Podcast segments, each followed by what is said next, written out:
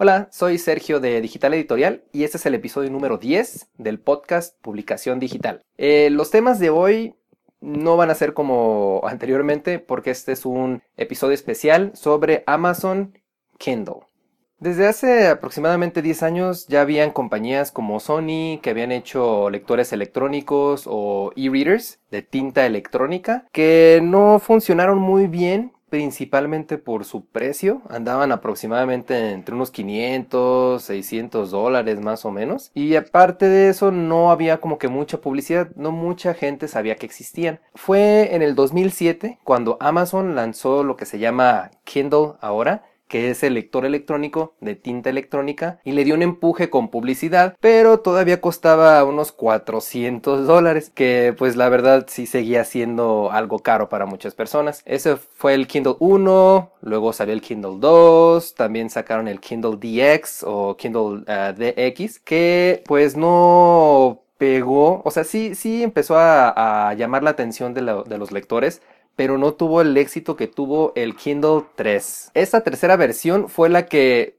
dio el golpe, el, golpe decisivo para que las masas empezaran a comprar el dispositivo. Este tuvo un precio de 139 dólares que ya para comparándolo con los 400 o 500 600 de otros aparatos la verdad se veía muy muy muy atractivo. El precio de los lectores electrónicos desde ese momento han sido han seguido bajando. Incluso ahorita los puedes comprar bueno e, la versión más económica del Kindle lo puedes comprar en unos 80 dólares pero ahí llegan a sacar especiales de que te puede costar unos 60 dólares. Del 2007 para acá bajaron de 600 dólares a 60 dólares. Entonces ahorita ya casi casi cualquier persona se puede comprar su lector electrónico. El Kindle 3 no, eh, en realidad no era muy atractivo físicamente, pero ya tenía un muy buen precio a comparación de los otros. Pero cuando llegó el Kindle 4 fue cuando ahora sí ya todo el mundo quería un Kindle, eh, principalmente en Estados Unidos porque no se vendía en otros países, pero eso fue el, parteaguas, ¿no? de a partir del Kindle 4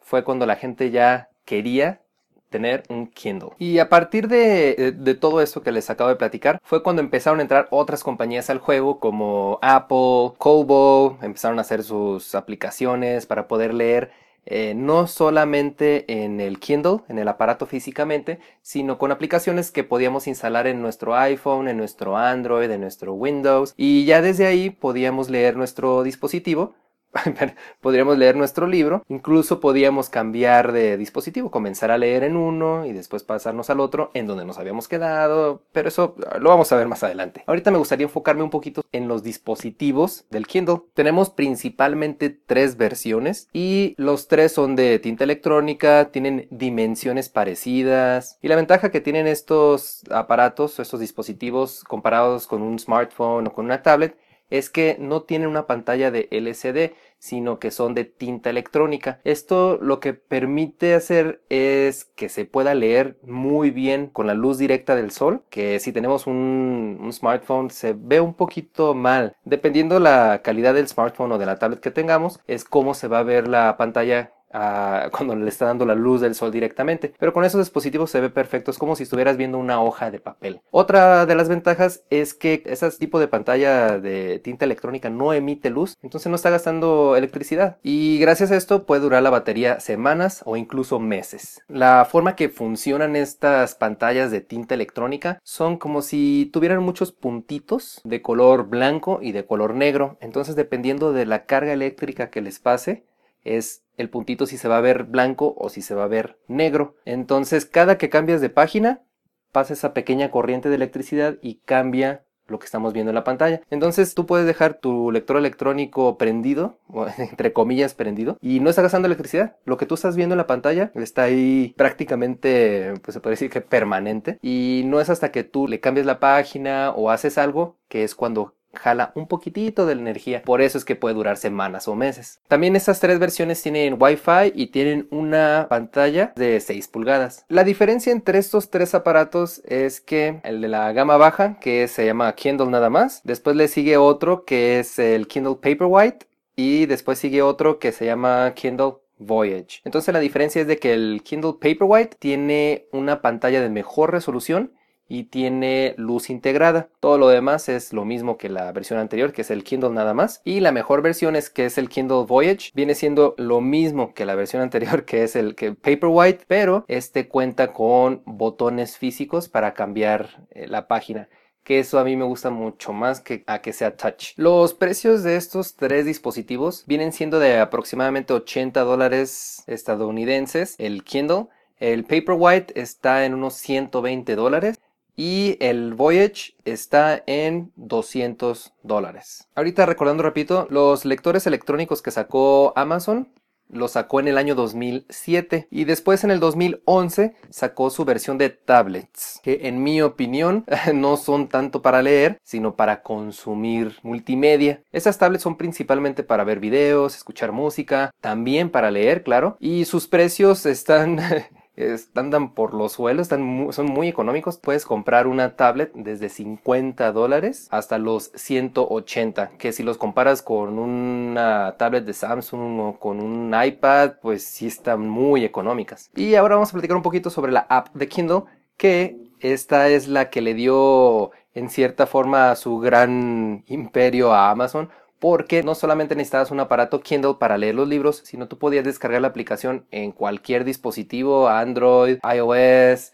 Windows, incluso lo hicieron para BlackBerry.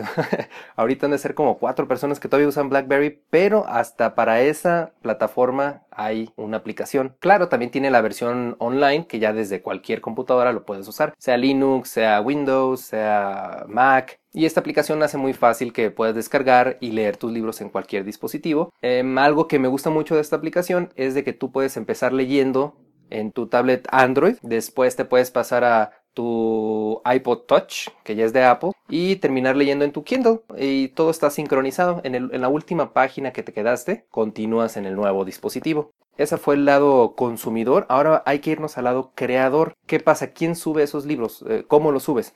Ah, pues si tú quieres crear tu libro digital, tienes que irte a algo que Kindle llama KDP, que es Kindle Direct Publishing y desde aquí nosotros podemos subir nuestros libros digitales. Esto la verdad nos da una gran ventaja porque Amazon es el vendedor número uno, tiene el puesto número uno y está sobre todos los demás eh, muy lejos. El que le sigue es Apple y después Kobo, pero ellos tienen un porcentaje muy pequeño a comparación del, del, número de ventas que tiene Kindle. Entonces, si estás pensando crear tu libro para venderlo, te recomiendo usar Kindle, número uno, después Apple y después Kobo. Tiene como que diferentes versiones de lo que tú puedes ganar. Me refiero a KDP. Cuando vas a vender tu libro a través de ellos, de la tienda de Amazon, generalmente el autor se queda con el 70% y Amazon se queda con el 30%. Pero como que eh, tienen muchas modalidades diferentes que pues ya tendrías que ver personalmente. Otra de las modalidades es por libros leídos o por páginas leídas más bien, porque ellos tienen un sistema que es de cobro mensual. Entonces, por ejemplo, si alguna persona que está pagando 9.99 dólares al mes por ese servicio y tiene opción de leer los libros gratis y escoge el tuyo, descarga tu libro, a ti te pagan. Entonces, creo que ya estoy como que revolviendo mucho. ¿verdad? Bueno, es que ah, existen muchas modalidades, pero ahorita nada más la más común es esa. Tú vendes tu libro, Kindle te paga el 70% y se queda con el 30% y tú le puedes poner el precio que quieras. Tú puedes decir, ah, quiero vender mi libro en 3 dólares, lo quiero vender en 10 dólares y del precio que tú le pongas tú te quedas con el 70%. Ahora vamos a hablar sobre los formatos. Cuando vamos a subir nuestro libro digital a KDP, podemos subirlo tanto en Word como en HTML, Mobi, EPUB, en texto, en PDF. Tenemos otras dos, tres opciones. Y lo que hace Amazon es convertirlo lo convierte a su formato que ellos usan, que es el MOBI o el AZW. Entonces, para subir el libro digital no tenemos ningún problema. Casi con cualquier formato no lo va a aceptar. Y ahora hablando sobre el software que tiene Amazon o que creó Amazon para que tú yo y todos podamos crear los libros digitales. Amazon tiene básicamente cuatro diferentes programas o software que nos permiten hacer libros digitales, que en mi opinión debería ser uno solo. No veo por qué hacer cuatro versiones diferentes y todos hacen casi casi lo mismo. Pero aquí les voy a platicar un poquito de, de qué se tratan. El primero del que les voy a hablar se llama Kindle Textbook Creator. y se supone que con este programa nosotros lo que podemos hacer son libros de texto para que se puedan ver en las tablets o en los celulares, etcétera, bueno, utilizando la aplicación de Kindle. Y esto es básicamente un programa que te pide subir un PDF, bueno, no subir, agregar un PDF al software y ya tú le puedes poner audio, le puedes poner videos y le puedes poner lo que se llaman pop-ups de imágenes, que tú cuando lo tocas aparece una, una imagen. El segundo software que les voy a comentar es Kindle Comic Creator. Este, como su nombre lo dice, es para hacer cómics y lo que hacemos básicamente son como acercamientos a las imágenes. Nosotros igual subimos el PDF o subimos la imagen y con este software podemos controlar los acercamientos que se van haciendo a ese PDF o imágenes. Es todo lo que hace. Otro software que tienen para crear libros se llama Kindle Kids Book Creator, que lo que nos permite hacer básicamente es agregar pop-ups de texto para facilitar la lectura. Es todo. en realidad les voy a dar así como que un resumen de los tres software que acabamos de ver para que vean que no tiene sentido que haya uno para cada uno. El primero, que es para leer libros digitales, tú subes tu PDF y le puedes agregar audio, video y pop-ups, pero los pop-ups son de imágenes. El segundo, que es de cómic, tú subes tu PDF y puedes hacer acercamientos a las imágenes. Y el tercero, que es el de kids, el de niños, lo que nos permite hacer es pop-ups, pero ya no de imágenes, sino de texto. Entonces, la verdad, deberían de haber hecho un solo software que te permita hacer todo esto. Y ya cuando tú subas tu libro, pues ya nada más le dices, ah, es de niños, o es de cómic, o es de texto, o es de libro de texto, ¿no? La verdad se me hace un poquito ah, poco planeado el hacer tres diferentes software para hacer esto. Lo hubieran podido hacer como iBooks Author, que esa es de Apple y nos permite hacer lo que pueden hacer estos tres software y más y mucho más más bien. Entonces crear nada más un solo software que te permita hacer todo. La verdad se me hace un desperdicio. Bueno, el último software que les quiero platicar de ellos es el Kindle Previewer. Este nos permite visualizar cómo se va a ver nuestro libro desde diferentes dispositivos. Tiene una opción de que podemos seleccionar el Kindle de tinta electrónica para ver cómo se va a ver nuestro libro ahí o si estamos viendo eh, desde un iPad usando la aplicación de Kindle o si estamos usando un Android eh, de diferentes tamaños, podemos utilizar esta aplicación para ver cómo se va a ver nuestro libro en otros aparatos. Y bueno, ya que conocimos un poquito lo que viene siendo Amazon y Kindle, ahora me voy a enfocar un poquito a lo que se puede hacer con la aplicación de Kindle.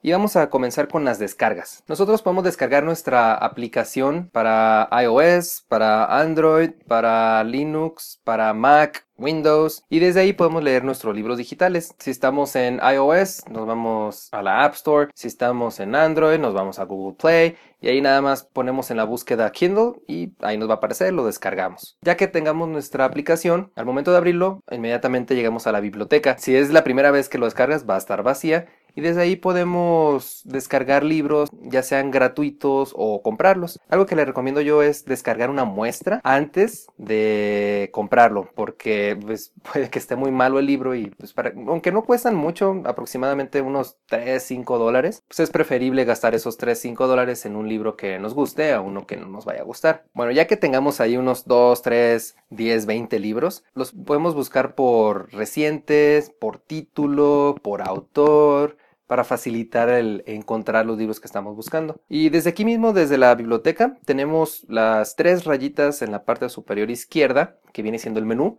y desde ahí podemos buscar los libros, así directamente, ya sea que lo tengamos en nuestra biblioteca o buscarlo en la tienda de Amazon para descargarlo, comprarlo. Podemos sincronizar. Ese de sincronizar nos funciona, por ejemplo, si nosotros estuvimos leyendo nuestro libro en un iPad y ahorita estamos en un smartphone con Android, podemos sincronizar para que continuemos donde nos quedamos en el iPad. En configurar ya tenemos muchísimas opciones. También podemos seleccionar lo que queremos ver en nuestra biblioteca porque hay diferentes categorías. Podemos tener libros, podemos tener revistas, documentos, colecciones y también podemos ver todo en el mismo lugar. Algo que sirve muy bien es que nosotros podemos crear nuestros propios folders. Si tenemos temas específicos que nos gusten, por ejemplo, tenemos no sé, unos 8 libros sobre emprendedores, podemos crear una colección y poner todos esos libros ahí. Si tenemos eh, otros 6 libros sobre programación, podemos tomar todos esos y crear nuestras propias colecciones y así ya no tenemos la lista de 40 libros, sino ya están un poquito más organizadas. Al momento de abrir un libro, podemos hacer muchas cosas con el simple hecho de tocar la pantalla. Si queremos pasar de página en página, le hacemos un swipe o un deslizamos nuestro dedo de izquierda a derecha o derecha a izquierda, dependiendo si queremos ir hacia adelante o hacia atrás, pero si nada más tocamos la pantalla nos aparecen más opciones. En la barra inferior tenemos la opción de cambiar el fondo. Podemos cambiar el fondo a blanco, a negro o a sepia. También desde ahí mismo podemos cambiar lo que es el brillo, el tamaño y el tipo de letra y las distancias entre las líneas. Hay una función que se llama X-Ray que nos permite ver anotaciones que han hecho otras personas. Algo que es muy bueno aquí con, Kindle es que podemos hacer nuestras anotaciones, podemos compartir en Facebook, en Twitter, por correo, podemos nada más remarcar párrafos o enunciados que nos hayan gustado y se va como que alimentando esto con la información de otros lectores. Entonces aquí desde X-Ray nosotros podemos ver qué anotaciones han hecho otras personas o qué les ha gustado a otras personas. Desde la opción de mi blog de notas podemos ver las anotaciones que nosotros mismos hemos hecho. Para hacer una anotación es muy fácil, nada más dejamos oprimido el lugar donde está la palabra y arrastramos para ir seleccionando lo que nos haya gustado. Una vez que hayamos terminado de seleccionar nos aparecen opciones para cambiar el color, bueno, para remarcar con diferentes colores o para escribir una nota. Si encontramos, no sé, una frase célebre que nos haya gustado, podemos seleccionarla, remarcarlo y poner una nota que diga frases célebres que me gustaron. Y al momento de verlo, revisarlo desde mi blog de notas, ya podemos ir a accesarlas de manera rápida. Viene siendo más o menos el equivalente de un libro físico cuando eh, no sé, doblas una, una, de las esquinas para regresar y leer ese pedacito que te gustó. En la parte superior tenemos una barra que tiene el nombre del libro y desde ahí podemos agregar un separador. Podemos agregar los separadores que sean. En esta misma barra tenemos lo que es el menú y desde el menú tenemos ahora sí muchas otras opciones que son, como ya lo habíamos visto, que es buscar, la portada, eh, que nos lleve hasta el principio, en posición. Desde ahí nos podemos ir a cualquier página que queramos, lo podemos sincronizar, que es lo que ya habíamos platicado anteriormente. Podemos ir a buscar los, los subrayados más populares, X-Ray, etc. Bueno, eso es todo por hoy para el episodio número 10. Si quieren mantenerse informados sobre noticias, tips, apps, software y temas relacionados con publicación digital, les recomiendo seguirnos en nuestras redes sociales. Las ligas las pueden encontrar en digital-medioeditorial.com diagonal E10. Es la letra E de episodio y el número 10. También si quieren tocar un tema en específico o tienen una pregunta, pueden hacerlo a través de Twitter, Facebook, Google Plus o por correo electrónico desde contacto arroba digital-medioeditorial.com. Me despido y nos escuchamos en el próximo episodio del podcast Publicación Digital.